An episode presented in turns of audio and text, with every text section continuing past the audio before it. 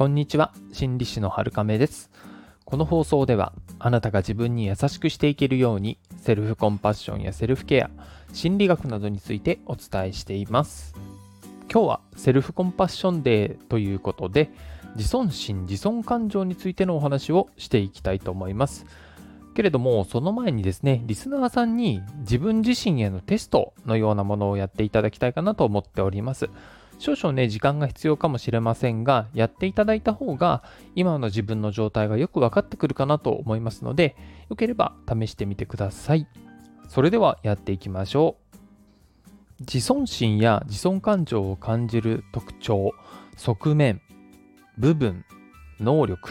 実績、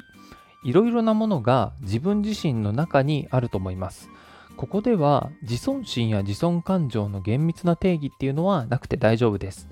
自分自身がこれは自尊心だなとか自尊感情だなって思ったり感じれてれば十分です。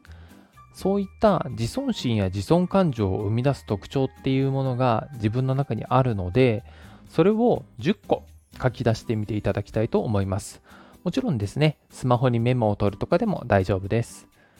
それは思い浮かべたり考えたりすると自分をいい気分にしてくれるものもありますし逆に嫌な気分にするものもあると思います。どちらでも思いついたり気づいたらリストに入れていってください。例えばそうですね。仕事の成果とか業績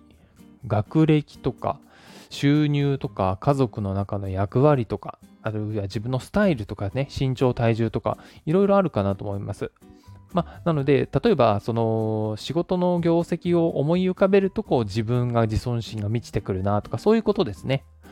そして、10個、えー、リストアップしてくださったら、続きを聞いていただければなと思います。10秒開けますね。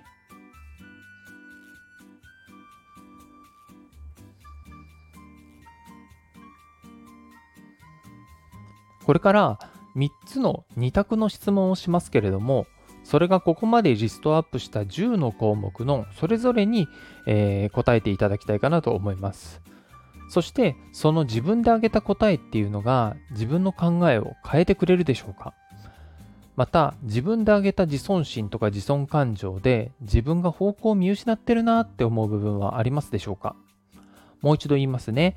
自分で挙げた答えは自分の考えを変えるでしょうかもう一つ。自分で挙げた自尊心や自尊感情で自分が方向を見失っているなって思う部分がありますでしょうか？それでは問い1です。私は人より優れていると感じたいのだろうか？それとも人とつながっていると感じたいのだろうか？10秒置きます。よければラジオを止めて10項目の確認をしてみてください。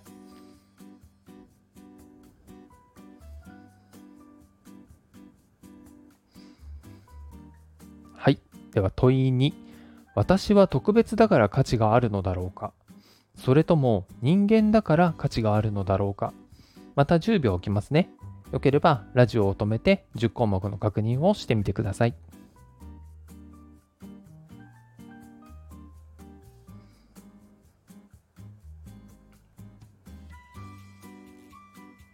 はい。では問い3。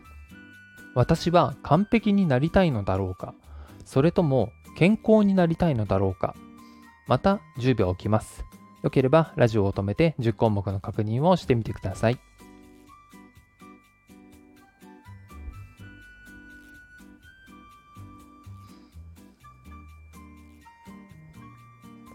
はい、いかがでしたでしょうか自尊心や自尊感情っていうものは人との比較によって生まれるものです。自分と他者と別物だっていう線引きをして自分は特別だって区別することで感じられるものです。誰にでもそういった願望はありますし感じていけないっていうことではないんですね。そうやって自分を思っていい気分になることもあればそういう幸せを感じ続けていたいなって思うのも人の差がだと思います。ですけれども本当に欲しいのがそういうものなのかっていうのは自分の胸に手を当てて考えてみてほしいんですね。本当は受け入れてもらうこと、自分を受け入れて、しっかりと自分を過不足なく認識すること、そこからの成長とか、人とのつながりの中で幸せを感じることだったりしないでしょうか。今日リストに挙げていただいたものに、質問でフィルターをかけてもらいました。その結果を見て自分が望む方向に沿っていたのか、それとも違っていたのか、見直してみていただいて、良ければセルフコンパッションの習慣を試してみてもいいんじゃないかなと思ったりもします。それでは今日もあなたが自分に優しくあれますように心理師のはるかめでした。